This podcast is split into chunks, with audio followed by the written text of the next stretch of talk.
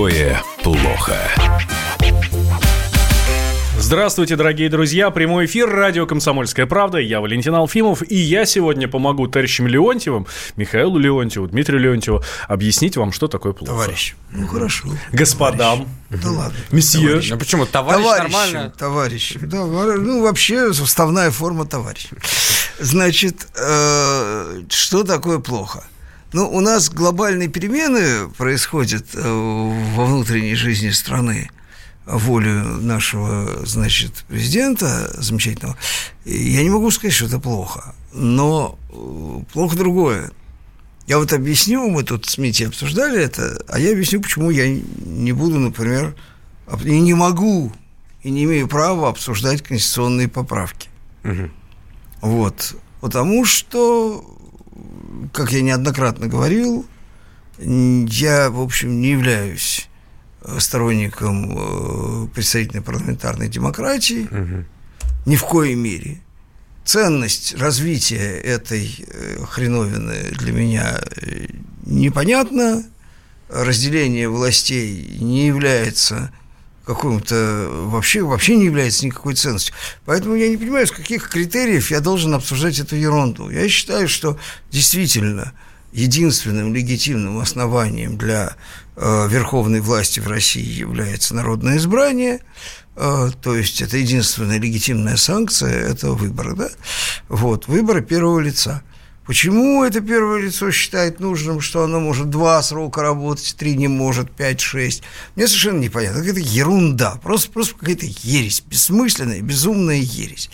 Вот. Если человек дееспособен, и народ готов и хочет его видеть у власти, какого хрена он там кокетничает и выпендривается? Я совершенно не понимаю. Зачем это все? Я понимаю примерно, зачем это надо. Обсуждать это с моей позиции абсолютно бессмысленно. Поэтому я бы оставил этот вопрос без обсуждения, потому что, э, ну, Митя, конечно, может иметь другие взгляды, но у него не будет оппонента, и, и ну его вообще. Потому, по моему это все, все вязкая, бессмысленная ерунда. Значит, что касается смены правительства. Эта история под жанр нашей программы не подходит. Честно говоря, я очень приятно удивлен. Э, Я считаю Михаила Владимировича Шустина выдающимся совершенно Не только по совпадению имени технологом. отчества. Ну, может быть, и поэтому в первую очередь. Вот, но, в общем, человек, я если серьезно, это человек, который заточен на успех и результат. В отличие от многих других наших, значит, высших чиновников. Вот. И он этого результата умеет добиваться. Он человек мыслящий абсолютно технологично, абсолютно современно. И здесь речь идет не только о вообще администрировании и административном таланте. А речь идет еще о том, что это человек, который понимает в современной экономике. Он понимает в IT. Он понимает, что цифровизация – это не перевод бумажного оборота в электронную форму, который приводит к огромному экономии пищи, и бумаги и больше ни к чему. Я не считаю, что экономия пищи, я не Грета Тунберг, я не считаю, что это является вообще существенным изменением чего-то, да? Вот. И это очень важно, потому что до сих пор мне казалось, что все разговоры по так называемой цифровизацию напоминают демагогию. Потому что люди не понимают, о чем они говорят, они не понимают, чего они хотят добиться, они осваивают какие-то бюджеты, и единственное, что там есть конкретно позитивного, это выбор подрядчиков. Мгм. А, значит, все остальное, в общем, А в случае ФНС это не так. не в случае ФНС, а в случае Мишустина. Но в случае ФНС. ФНС просто вот так вот получилось, что ФНС в силу особенностей своих... Еще раз говорю, я считаю, что налоговая система России чудовищна. Она отражает отсутствие э, нормальной экономической политики, отсутствие, э, значит, экономического понимания стимулирующей функции налогообложения, потому что в рыночной экономике налогообложение формирует модели поведенческие в экономике, да, и если вы хотите, какие хотите вы создать модели, такие вы создаете, но они никаких моделей создавать не могут, это э, до сих пор в политику формировали фискальные маньяки. Ну, если быть справедливым, к Мишустину это имеет мало отношения. Никакого отношения. Вот я к чему и хочу сказать, что не надо, надо четко отличать налоговое администрирование от э, налоговой политики. К политике он не имеет никакого отношения. И э, он организовал администрированный, то есть эффективный сбор налогов, э, доставляющий налогоплательщикам минимальное количество геморроя. Вот, э, значит, при этом я думаю, что обладая умом и квалификацией, Михаил Владимирович понимает, э, очень хорошо видит и понимает, в том числе и провалы, собственно, налоговой политики. Просто не входило в его компетенцию до сих пор. Надеюсь, будет входить. Самое главное. Вот правительство уволили. Там вязкие слова производятся, за что и почему и как. Вот, при всем уважении к отдельным членам этого правительства, без ерничества могу сказать, включая даже Дмитрия Анатольевича, который очень многому научился за это время. Вот. И самое главное, чему он научился, в отличие от своих многих подчиненных, он научился не мешать позитивной деятельности. Это правда. Вот. Но, тем не менее, они ухитрились провалить запуск э, национальных проектов. Что значит провалить? Они сделали то, за что надо увольнять, ну, по определению. Они не освоили бюджетные поручения. Они более триллиона рублей перенесли, причем они истерически пытались это в конце года делать, что-то они там наосваивали. Вот. Я не говорю о том, что у них лишние деньги, что у них остатки на счетах э, огромные там в казначействе. Просто конкретный уже бюджет, это не лишние деньги, они расписаны, они в бюджете. Они не смогли их освоить, перешли, по-моему, триллион на этот год. Но это же есть не просто какие-то поручения. Эти деньги, которые должны были, они были изъяты из экономики с целью вернуть их целевыми какими-то э, целевыми задачами, да? И они были изъяты из экономического роста, из инвестиций, из спроса совокупного, да? Триллион. Ну, блин, ну даже в гуманной системе за это можно шлепнуть. Другими словами, этот триллион мог бы работать, а из-за того, что некомпетентные Здесь чиновники... дважды, дважды вещь. Во-первых, его вынули уже, лишили компании, корпорации, которые могли бы инвестировать инвестиции, лишили населения спроса, да, и таким образом рынок, да, и еще не смогли назад дать. Так вот, значит, я абсолютно уверен, что если, конечно, не будет какого-то могущественного специально организованного сопротивления, а даже если будет, тоже возможно, то, учитывая способности э, Мишустина добиваться результата, он этого результата добьется. У него есть эта цель. А результат очень быстро. Это выполнение э, майских это, указов это, это в том числе исполнение задач, которые поручены. Вот как минимум тебе поручено, ты исполнил, да? Так, сейчас сделаем небольшой перерыв. Михаил Леонтьев, Дмитрий Леонтьев, мы вам рассказываем, что такое плохо, но не то чтобы прям уж совсем плохо, но э, я бы даже сказал, хорошо, это смена правительства, а вот что такое плохо, это бывшее правительство. Что такое плохо? Рожденный в СССР. По матери я из Рязани, по отцу из Тамбова. Доктор исторических наук. Будем раскидываться друзьями, враги придут на наши границы. А потом у них может возникнуть мысль эти границы еще и пересечь. Зав кафедрой международных отношений. Вы знаете, а может быть нам Лаврова-то Анна Карлсона заменить, который вот на крыше живет? Спокойствие, только спокойствие. И просто Николай Платошкин. Мы же с вами сверхдержава не потому, что мы большие, не потому, что у нас ракет много, а потому что от мнения русских очень много зависит, понимаете? Николай Платошкин. Каждую пятницу на радио «Комсомольская правда» в 6 вечера по Москве подводит итоги недели и говорит... Ничего, абсолютно ничего, просто нифига, кроме правды.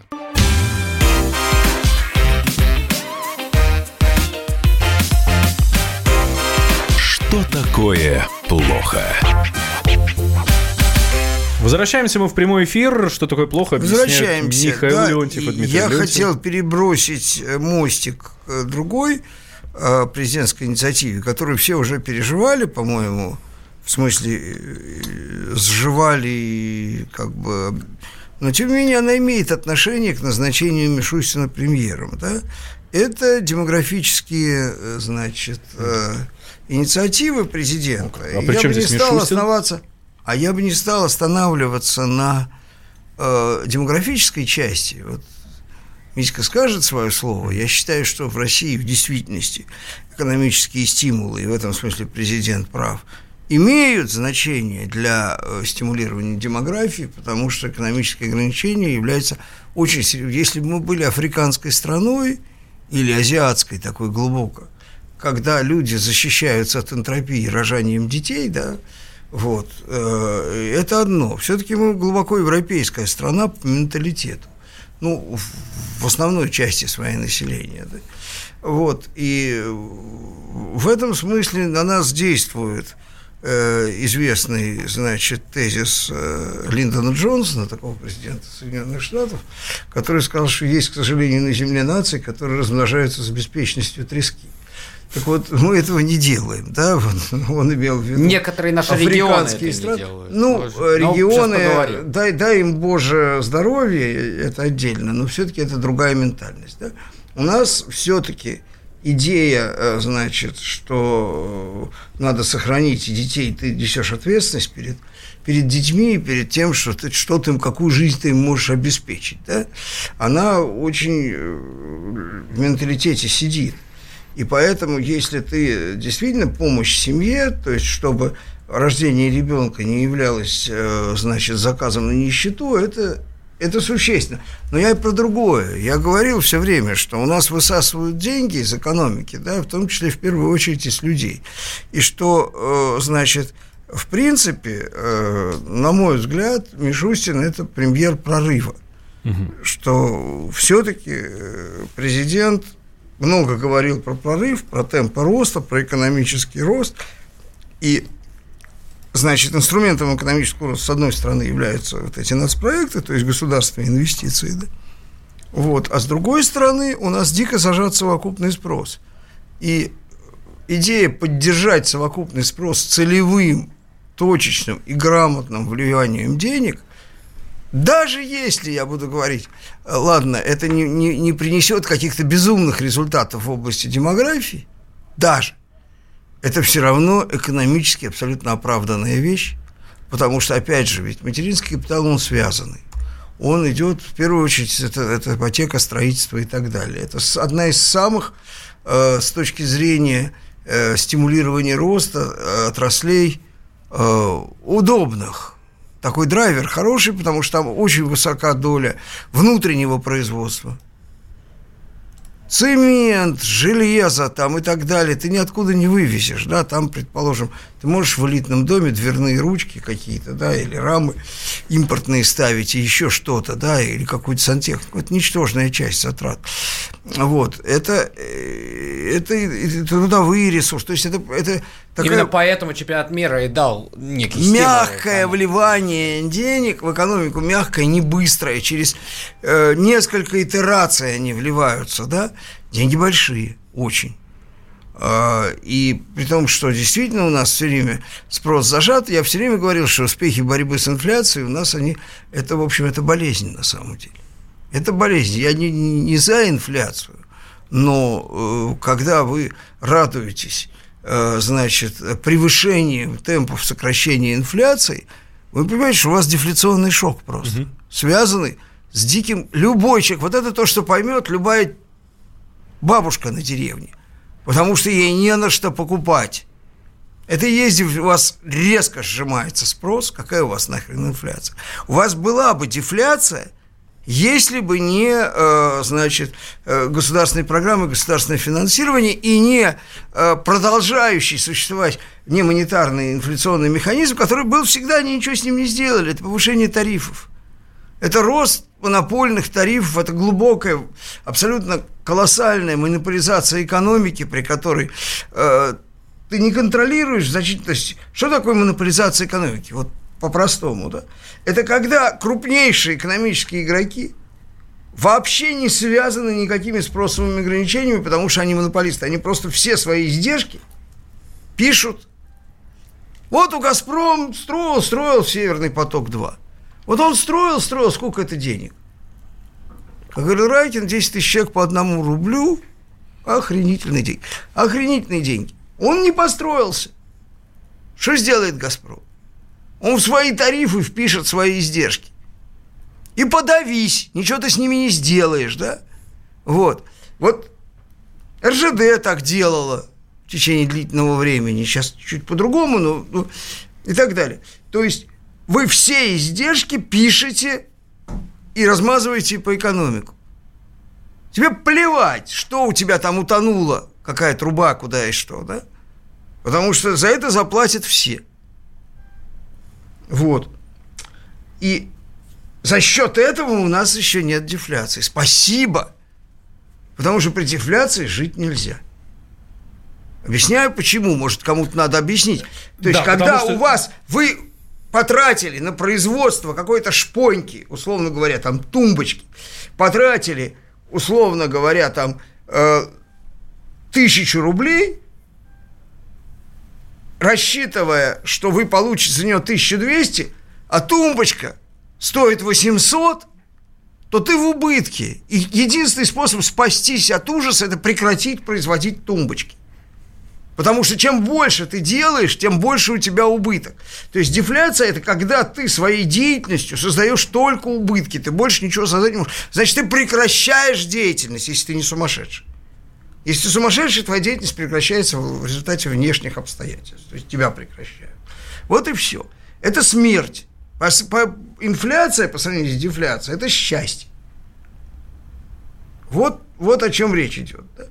И вот вопреки нашему этому безумному монетаристскому лобби, придумать способ вбросить деньги в экономику, который президент, причем через ценности, через семью, все очень красиво оформлено, правильно. Я не издеваюсь, не ерничаю, это правильно, это хорошо.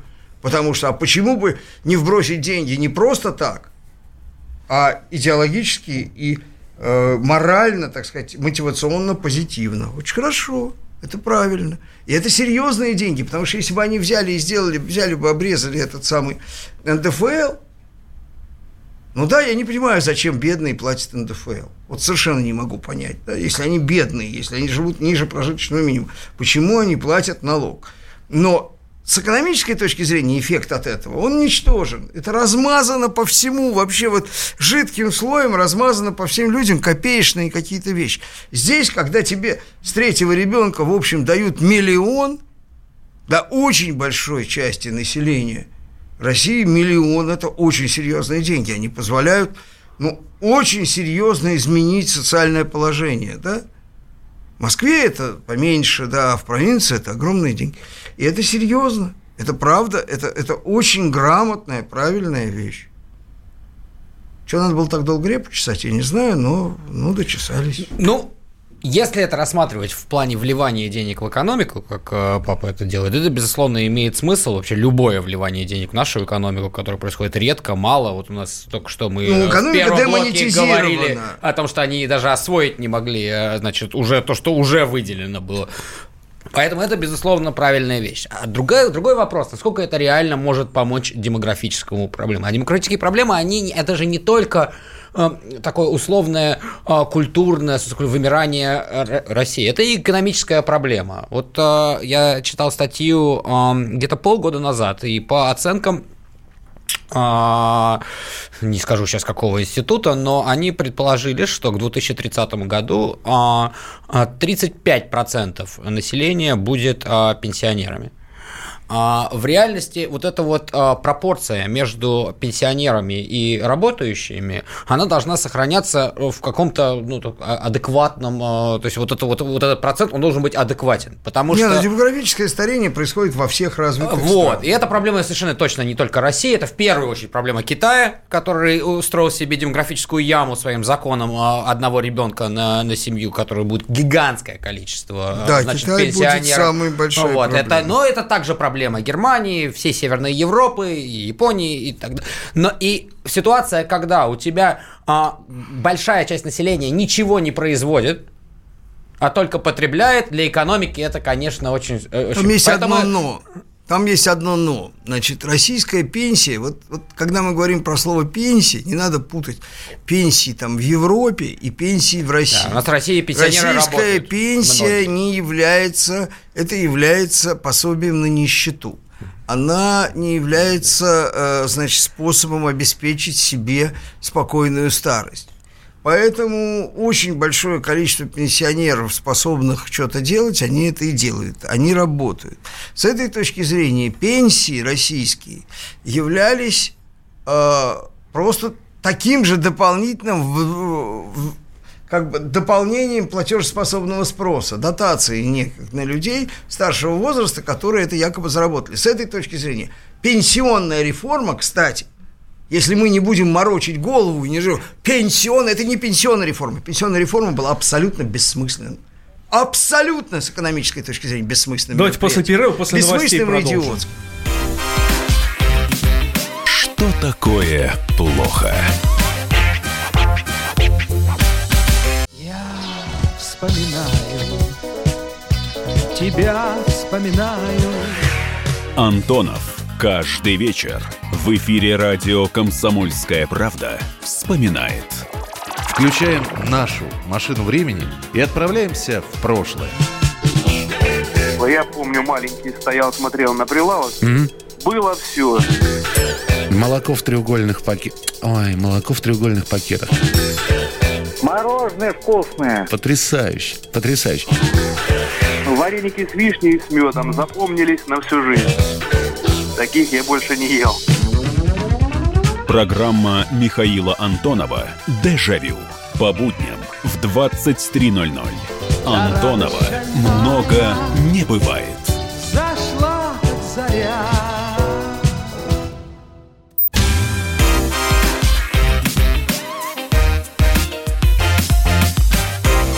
Что такое плохо?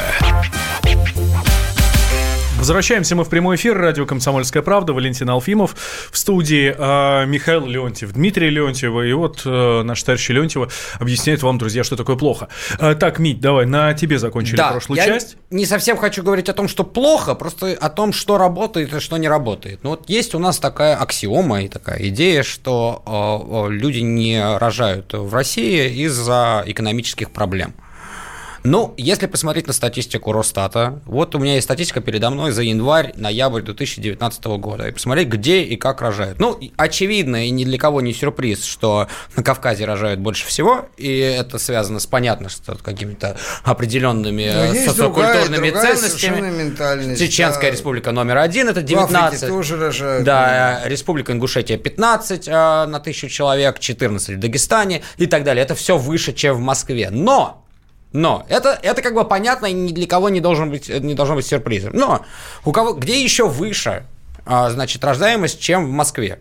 Иркутская область, Красноярский край, Республика Тыва, Республика Алтай, Республика Хахасия, а Новосибирская область. Все, многие из этих мест совершенно не имеют, имеют такой же состав населения, как в Москве, то есть это русские в основном, да, ну, может быть, там есть какие-то там в Иркутской области ну, а, малые тоже, народы, между прочим, но это не, так, большинство населения. Не так, ну, тоже Новосибирск. Не, да, не Иркутск, не Новосибирск, это все-таки там живут русские, да, в первую очередь. Там, ну, поэтому... И никак... традиции и устои такие же, как, собственно, в Москве. такие же. Поэтому никакой прямой зависимости от количества денег и количество рождаемости нет. Нет, здесь мотивации. Понимаешь, доля населения с высоким образованием, урбанизированного, которые Михаил Владимирович, ценят, там Тыва выше, ценят чем... комфорт. Э, вот об этом я и говорю. Москва, вообще крупные агломерации, где другая, другая система мотивации, которая разрушает в том числе э, принцип вот большой семьи, да,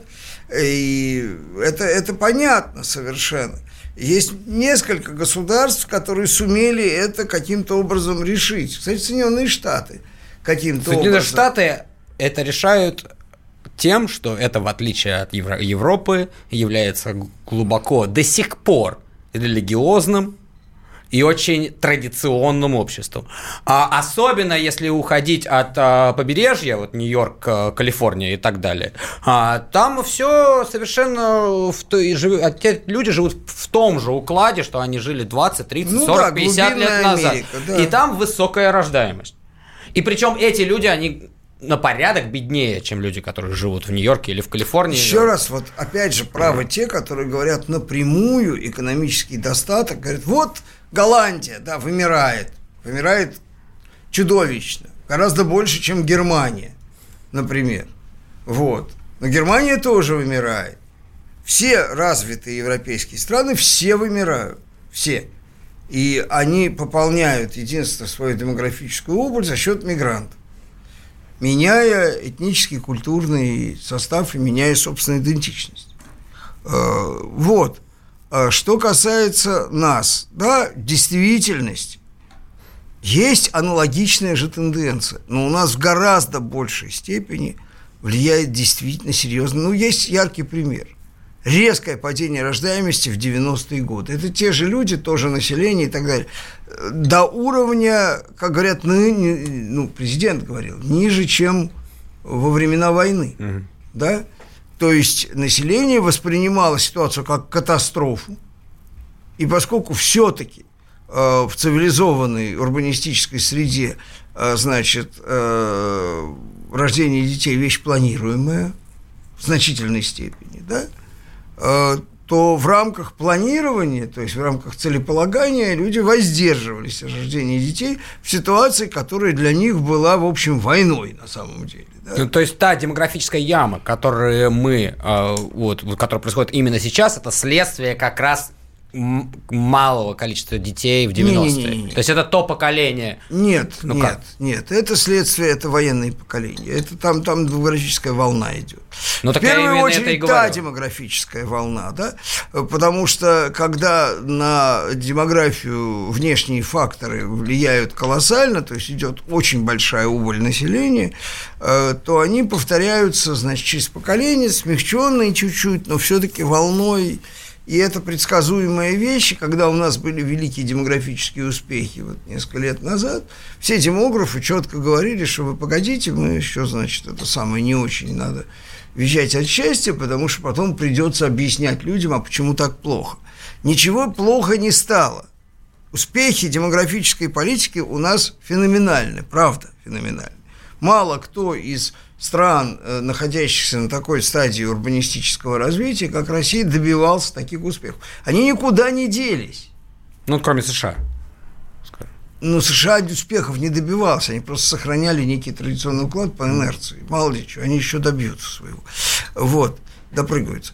А, значит, Э, таких успехов, то есть перелома демографической тенденции, не знаю, вот в европейской стране такой вот, э, я не знаю ни одной страны мира, где был бы перелом демографической тенденции. Но в Европе же либеральная элита говорит, что вообще не, не нужно, это не проблема, у нас есть гигантское количество потока иммигрантов, они молодые, готовы заменить. Вот. Ну, конечно, конечно. Да и вообще им хоть трава не расти. То есть Понимаешь, ведь Путин э, все время, когда говорит о демографии, он совсем к традиционным ценностям апеллирует.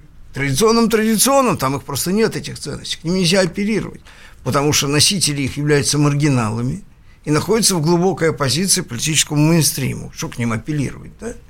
Вот. Э, значит, а мы действительно добились, и этот перелом никуда не делся. Он просто очень сильно изувечен волной вот этой вот демографической, да, от этого не лучше, потому что население объективно сакса.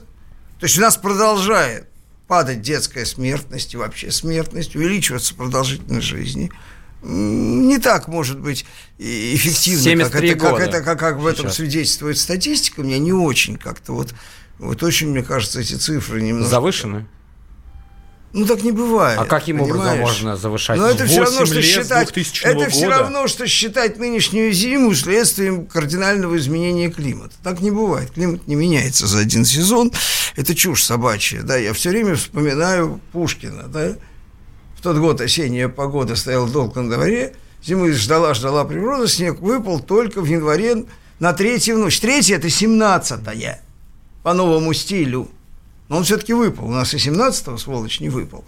Но, тем не менее, да, ничего удивительного нет. Это, извините меня, э, начало 19 века. Ну и где? Вот. Ну, то есть вопрос такой, что есть ли люди в нашей стране, которые будут, вот которой логика будет вот такая, вот сейчас мне увеличили мат-капитал, и это будет мотивационный фактор, чтобы Конечно. родить ребенка. Я не знаю. Конечно, будет. Конечно. Для очень многих людей это мотивационный фактор. Потому что люди, многие, хотят детей. Понимаешь, ведь речь идет о том, что люди хотят детей, но отказываются от них, потому что для них это понятно, совершенно очевидно обречь себя на геморрой. Если эти люди не являются действительно э, вот э, велферополучателями, то есть которые просто пытаются рожать детей с целью получения денег и пропоя их, да, вот, э, что, таких людей мало. Их реально мало. Понимаешь? Это вообще не является социальной Вот, проблемой. извини, нам подсказывают разумно, что 3 января это 16 по новому стилю. Но это же Ну, все 16 меняет. 17 ну да, Да-да-да-да-да. ну да. Это все меняет, что это не 16, не 17. 13 дней, ну, плюс 13, да, или плюс 14. плюс Ну, я 13. взял- тебе, ну, не принципиально. Просто говорю, что это вот, вот это так, да? Вот.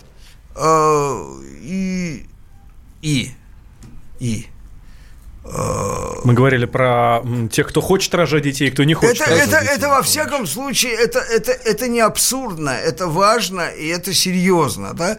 Ну, еще раз говорю, нам предыдущий период показал, что эти деньги сработали. Значит, когда они не покажут... не просто, ты думаешь, когда они не покажут принципе, абсолютной динамики в силу, еще раз говорю, специфической демографической ситуации, да, не покажут. Это не значит, что они не работают, да. Это значит, что, предположим, будет сокращение населения, но оно будет меньше, чем могло бы быть.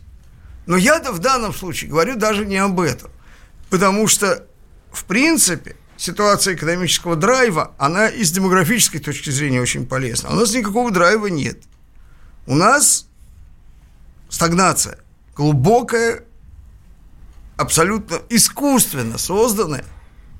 Вот Давайте тогда будем тебе провокационный вопрос. интеллигентно выражаться. Новое правительство. Созданная Это конец экономической стагнации или это продолжение той же попытка, экономической это политики? попытка положить конец экономической Госпоже стагнации. Набиулиной, по-моему, ничего не грозит.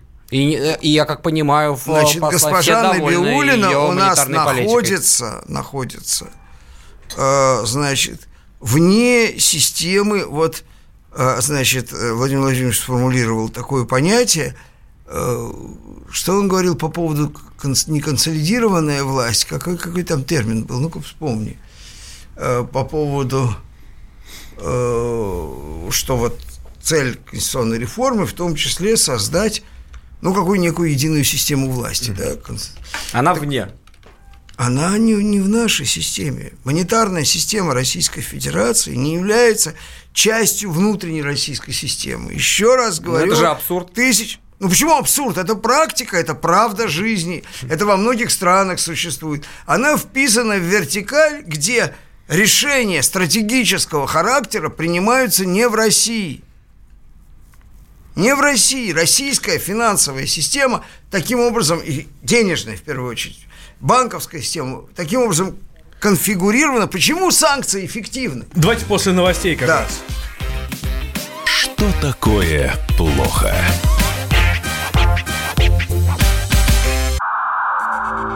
Иркутск. 91,5. Воронеж. 97,7. Краснодар. 91,0. Тюмень 99,6. Анапа 89,5. Владимир 104,3. Барнаул 106,8. Екатеринбург 92,3. Санкт-Петербург. 92,0. Москва 97,2. 97,2. Радио «Комсомольская правда». «Комсомольская правда». Слушает вся страна. Вся страна.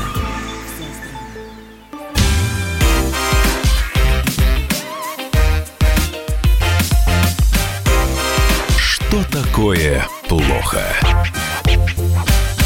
Возвращаемся в прямой эфир. Спрашивают. что такое плохо? Вот Да. э, мы Вячеслав говорили спрашивает, про, зачем про Путин систему назначает- центрального банка. Не докончил. Что, э, значит, российская монетарная система встроена в глобальную мировую с центром управления в Вашингтоне. Настоящие регуляторы, вы можете считать их не начальниками, кем угодно, но они регуляторами, да? Тебе гаишник может не начальник, когда ты на дороге едешь на автомобиле, да? У тебя начальник там на работе где-то тебя ждет, да? Но, тем не менее, пока ты на автомобиле, он регулятор, извините меня, и он тебя регулирует. Так вот, регулятор находится в Вашингтоне, и она четко подчиняется этой регуляции. Вот.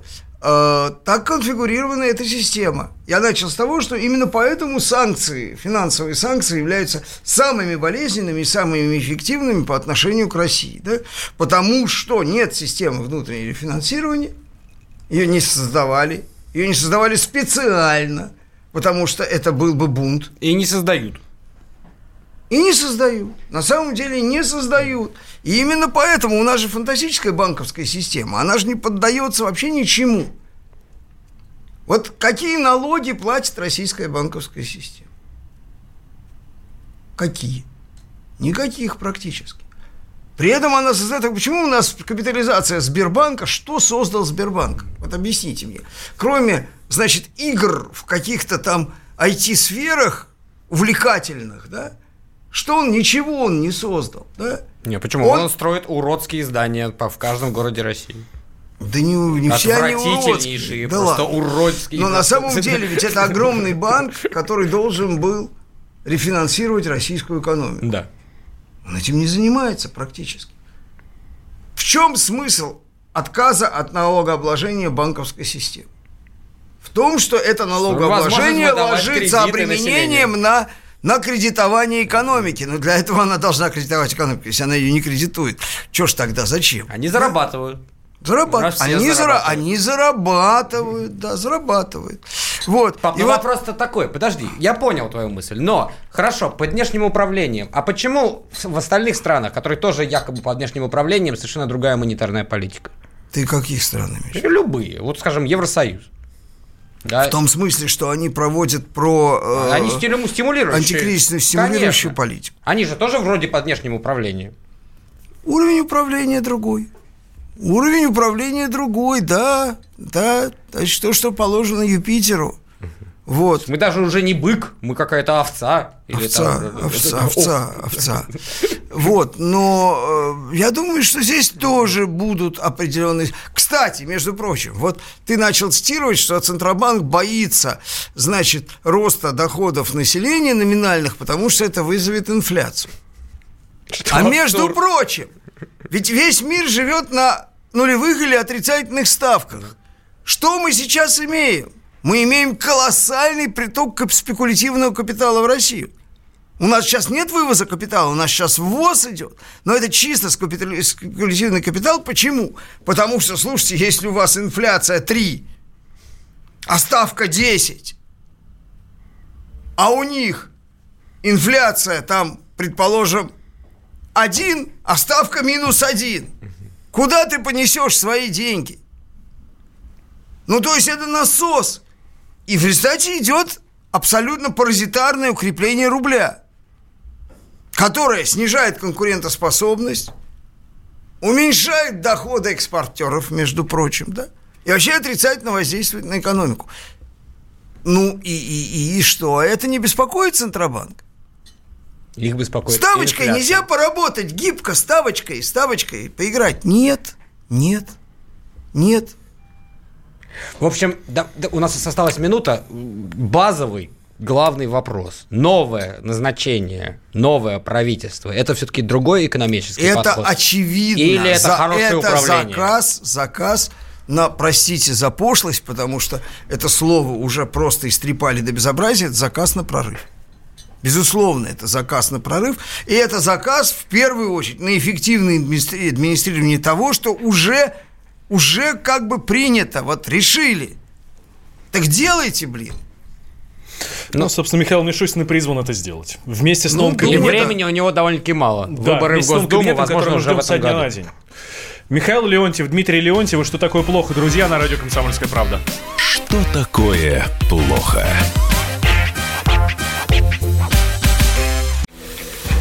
Противоположные взгляды. Оппозиция, я считаю, героями. Твое право считаю. Да. Тина, что ты несешь? Ну а как? Смеешься? Максим, я не смеюсь, но просто нельзя так говорить. Себя послушай. Разные точки зрения. Призывы «надо выходить и устраивать майта» — это нарушение закона. И вообще это может закончиться очень нехорошо. Вы не отдаете себе в этом отчет? По-моему, нет, решили под допрос устраивать. Личный взгляд на главные проблемы. Ездишь на машине! Я не езжу. Ну вот и тогда Ну, молчи, отлично. потому что я рассказываю про движение автомобильное, а не про пешеходов. Свобода слова в прямом эфире. Я не причисляю себя к популистам, я причисляю себя к людям, которые действительно отстаивают мнение жителей, причем не только на словах, но и на деле. Тогда приношу Любовь Соболь свои извинения. Радио «Комсомольская правда». Правда рождается в споре. Две крайности, они всегда опасны. Всегда мир более разноцветный и плохо, когда либо кровь на улицах, либо кровь в застенках.